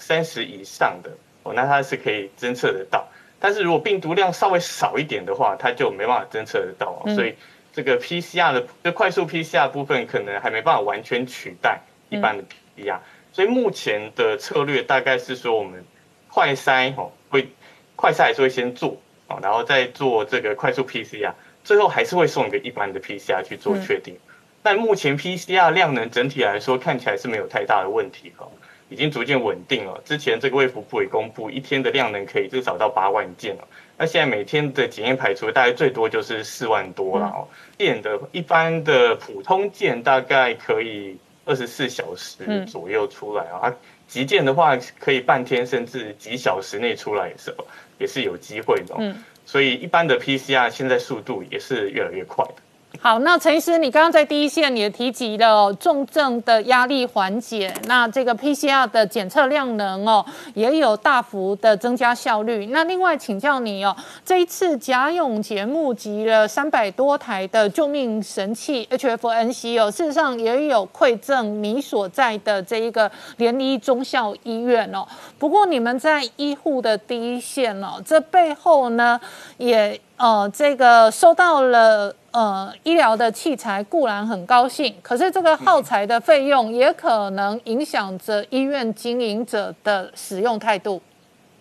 对，其实我们一开始是只有两台这个 HFNC 啊，就是高流量的氧气鼻导管，一开始只有两台，所以使用上其实蛮拮据的啊。所以我一开始其实不不是很敢推广说，就是广泛的使用这个机器。因为不是大家都能够使用得到，那当然越来越多人重视到这件事情。这个机器目前是越来越多，除了贾永杰之外，像是这个侯昌明啊，还有这个高嘉瑜议员也都有捐赠一定的数量给我们中校医院。那目前的数量，机器数量看起来是够了，但是其实每个病人每周还是有一套三千三的一个耗材了。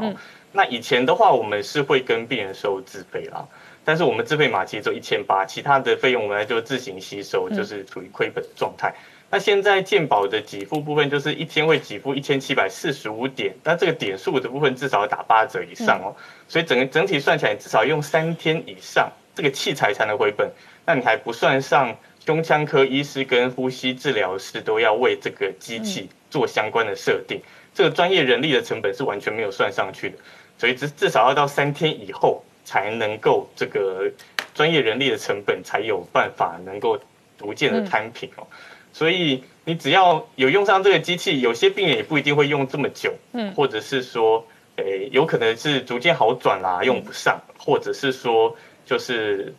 更进一步的恶化或需要插管之类的，那所以不是每个病人都可以用到三天以上，那在这种情况之下，那胸腔科的成本一定就是一个。很大的一个问题哦。嗯，那关于这个 F H F N C，我还是要稍微讲一下。基本上它是取代我们就是面罩的供氧使用了。因为面罩的话，基本上我们比较没那么稳定。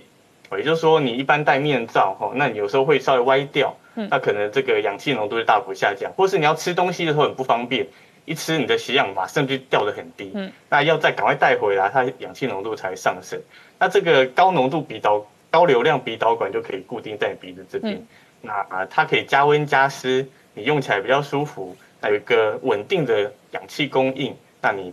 也可以一边吃东西，感感受上是会舒服很多了哦。那尤其是最重要是对那些就是比较不想插管受苦的老人家，这个高流量鼻导管是非常的有用啊，非常的有效，那对他们来说也是非常方便又舒服的一个东西。那但是对于一般稍微比较年轻一点那的这个急重症病人，如果真的需要插管的，他们想要插管急救，啊想要撑过这个急性期，该需要插管的时候还是需要插管。所以这台 HFNC 不像是我们所说的这个得到救命神器这么夸张了，就是我们还是要按照我们就是医师哦，尤其是胸腔科医师的判断来使用。嗯，好，非常谢谢陈长宇医师透过视讯跟我们连线，谢谢陈医师。好，月中刚刚陈医师分享的是这一个哦，台北的专责医院的第一线医师的这一个最新的状况。那另外一个部分，我们跟时间赛跑的是疫苗。那 Novavax 事实上这两天出来的是利多消息，但是股价昨天重挫将近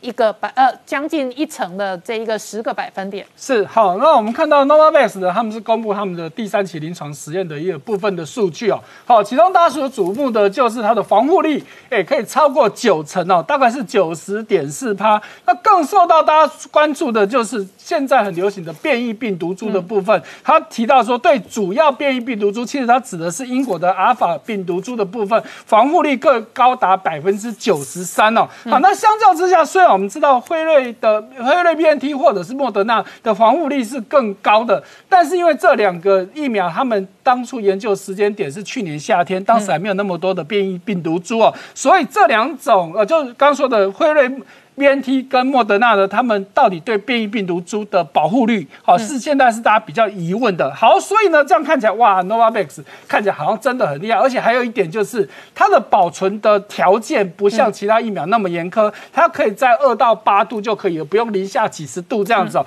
所以呢，看怎么看都觉得哇是一个大好的消息。可是 Novavax 就在今天凌晨收盘的美股重挫了将近十趴哦，九点九四趴。好，那确实大家想说。会不会是利多出尽？因为你说的这些事情，其实大家早就知道了嘛。其实你只是正式宣布。好，可是呢，这个消息出来，不是只有它跌哦。其他的疫苗公司，大家通通都跌啊！哦，真的哦。对，像只是没有它跌那么多啊。但是要说，Novavax 今年到目前为止，其实已经涨了六十五趴了。好，就包含今天的重挫哦，它其实都还有六十五趴的涨幅。嗯。好，那 BNT 呢？今天凌晨收盘也是跌了超过一趴啊。不过 BNT 呢，今年是涨了一百五十几趴了。啊，莫德纳跌比较多，好，跌了二点八趴。我说都是今天凌晨收盘的数据啊。那交生跌零。点五三趴哈，那辉瑞也跌了零点一趴，所以就我刚刚说的，大家通通都跌啊。那只是 Novavax 跌的是利多出尽，那其他跌什么呢？啊，就被 Novavax 打到了嘛。因为你怎么看都好像比人家更好，人家都被你打到了嘛，哈。所以所以今天高端跌停也是合理的。是，那高端的部分呢？今天呢，真的这两天呢，不能说只看今天了哈，也是非常戏剧化，尤其是昨天跌停到涨停哦，啊，收盘是没有涨停跌停，可是今天呢，收盘收跌停哦。好，那会有这么大的问题，但主要就是哎。减掉单位开始在查有没有内线交易的问题。好，就在这同时，之前就传言很有名的这个松山哥啊，哈，就是他就在六月八号这一天，哎，人家都还没有解盲，他就知道要进场去买。结果呢，昨天据说哦，但没有办法证实哦，据说他昨天就在涨停的时候卖掉了。嗯，哎，所以哦，持有五个交易日，他赚了一亿。哦耶！哦，赚翻，因为他买了一千四百多张嘛，净赚一亿好，所以我想减掉单位真的要好好查这件事情哦。来，再看到欧洲的部分，欧盟准备从七月一号起要开始推所谓的欧盟疫疫苗护照。也就是说，你从七月一号起，你其他国家的人要进入欧盟，你必须要有施打合格的疫苗。好，那所谓的合格，注意到了，不是 WHO 认定的合格，而是欧洲的 EMA，也就是欧洲药品管理局认可的。哇，那这下子问题就来了。中国的科兴跟国药明明经过 WHO 的认可了，可是。拍谁哈？欧盟说不会晒，所以你如果打了这两个啊，就刚说的科兴跟国药的疫苗，进入欧盟照样要隔离，照样要检测，哇，那。但是呢，欧盟也有讲了，呃，这不是全欧洲强制性，所以呢，有一些亲中的国家，像希腊、像塞浦路斯，就跳出来说啊，没有没有，你们来我中国人来我这里，我也 OK 了哈。那匈牙利呢，也是准备要批准有打中国疫苗的也 OK 哈，没办法，这些国家确实有比较轻松一点哦。好，再看到泰国的问题，哎，泰国现在爆发跟台湾有点像哦，什么事情？政府跟首都好，我们台湾是我们的卫福部跟台北市呛起来嘛？那泰国是泰国的工卫部跟曼谷市政府对呛，呛什么事情呢？当然还是疫苗的问题哦。泰国的工卫部说呢，哎，我已经给你一百万剂，而且最近要再追加五十万剂，一共一百五十万剂的。可是曼谷市政府说不，不要追。嗯，你当初跟我说你要给我两百五十万剂的 A Z，结果我只拿到三十五万剂的 A Z，外带十五万剂的科兴，嗯，跟你。工卫部所说的差太多了嘛？这不就跟台北市跟台北 跟卫福部一样的情况啊？哈，那到底谁对谁错，我们就不知道了。嗯，再看到，哎，要发这个疫苗护照的不是只有欧盟，韩国也准备从七月一号起要开始要发疫苗护照了。好，只是呢，他们并没有开放旅游哈，从七月一日起呢，也是要。只要有 WHO 认可的疫苗打过的呢，你要进入韩国，现在有四种状况可以豁免检疫。第一个，你要去探访直系亲属；第二个是商务；第三个是学术；第四个是公益。意思就是说，旅游还是没有开放。好，但是至少也算是开出了第一步了。好，我们稍后回来。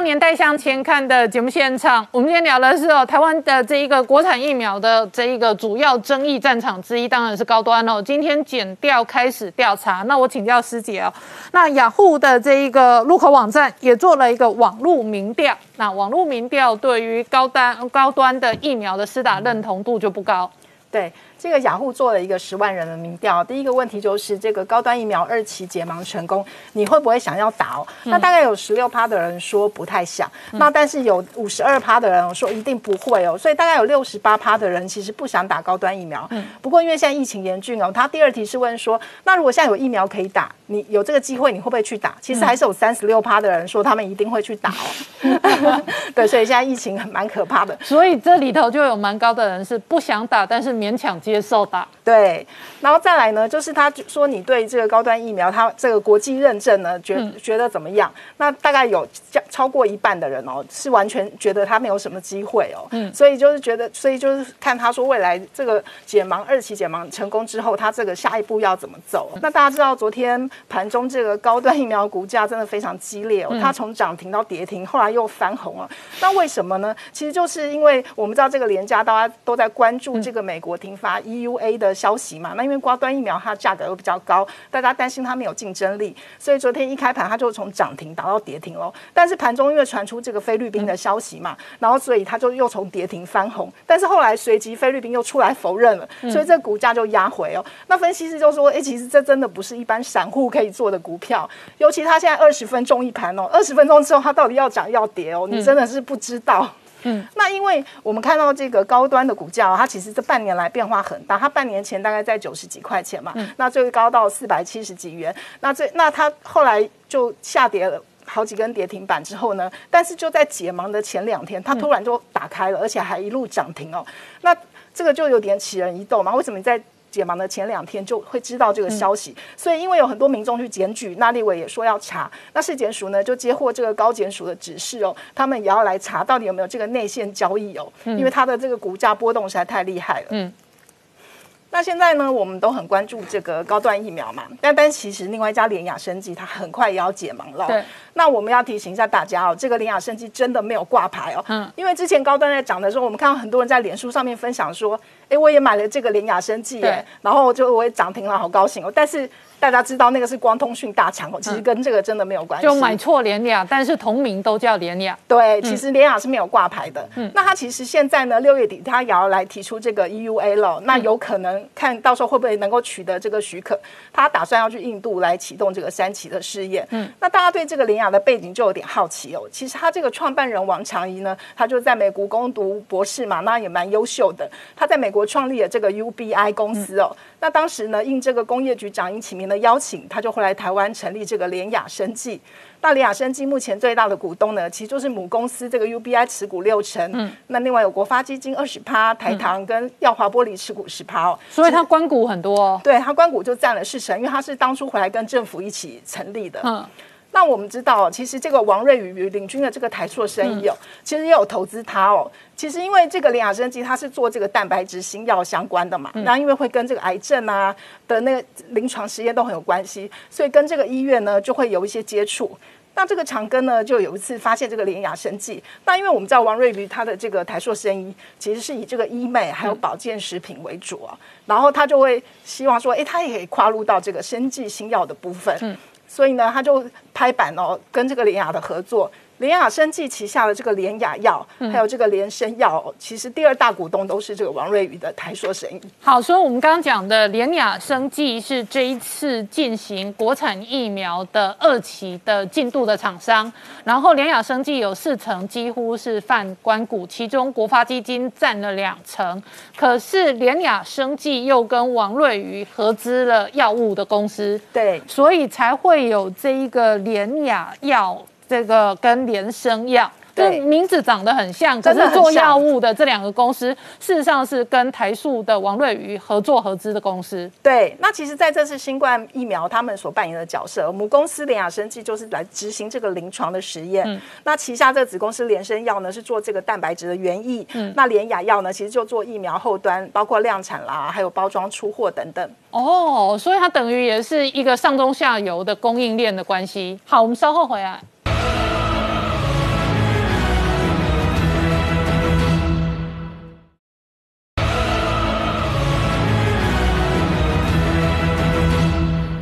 年代向前看的节目现场，我们今天聊的是哦，这个台湾疫情的混乱史的解放军昨天飞了二十八架这一个飞机老台哦。那淑清这一次哦，台湾社会也看得很清楚，第一个跟我们伸出援手的是日本，然后紧接着哦又送我们疫苗的是美国。那日本的制药业在这一场疫苗大战当中哦，也确实展现它非常长远的实力。嗯，没有错，因为这次为什么日本他们可以有满手的疫苗，可以对这个整个其他国家做出奉献呢？主要就是因为第一个，他们非常有远见，他们其实从去年开始，他们就大大额度的开始购买疫苗，为了冬奥，然后后来呢？这这个后来开始传出那种交货没有以往那么预期快的时候，他们马上又追加更多疫苗，他们并没有管我已经买多少，马上拼命买就对了，要确保他的东药可以进行，所以他可以买到非常多疫苗之外，很重要的部分是除了购买疫苗呢，他们在代工这个部分也非常的重要，因为呢，大家如果这几天看新闻就会发现，哎，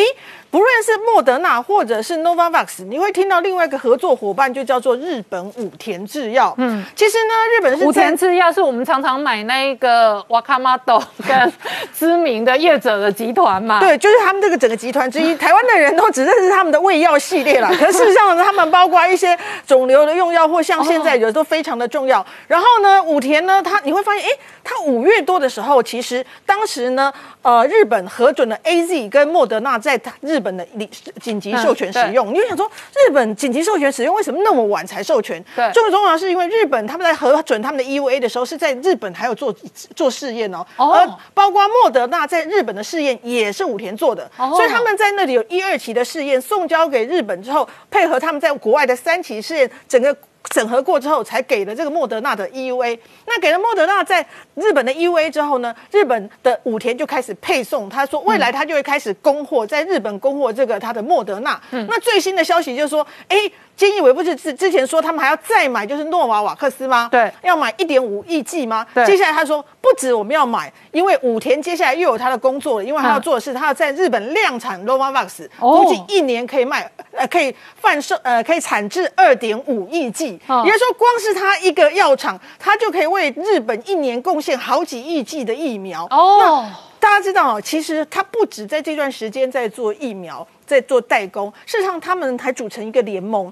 他们也开发出一些希望，包括抗体的药物、血清抗体的治疗药物都在开发当中，所以我才说，事实上日本在这一波是不止做购买，对，不止做代工，还有自己在开发。其实韩国我跟你讲，我作为一个台妹，我好想要委托日本代购，帮我们代购，因为他们真的就像网络代购一样，他们真的委托日本后生省帮我们代购，然后飞机直送。他们真的买的很早，而且 另外一个在这样做的布局，大家如果仔细看看韩南韩也是，南韩的 SK 就相当于日本的武田制药这个概念，因为 SK 它也代工了 AZ，它也代代工 Novavax，然后它的三三星制药是要代工莫德纳。你知道文在寅说他们的目标是什么吗？他们目标要变成全球的疫苗生产重镇，嗯，就是未来就是除了这个代工之外，他们自己研发之外，他全部都要做，嗯啊。突然间想到，我们现在还在拼命说，到底我们疫苗什么时候来，就觉得有点想请这两家国家帮我们代购。好，今天谢谢大家收看《年代向前看》，也提醒我们忠实观众跟粉丝朋友扫描 QR Code 订阅《年代向前看》YouTube 官方频道。我们同时在 IG、脸书、Twitter、Telegram 跟 YouTube 上面都有官方的账号，欢迎大家分享、订阅跟追踪。谢谢大家收看，谢谢。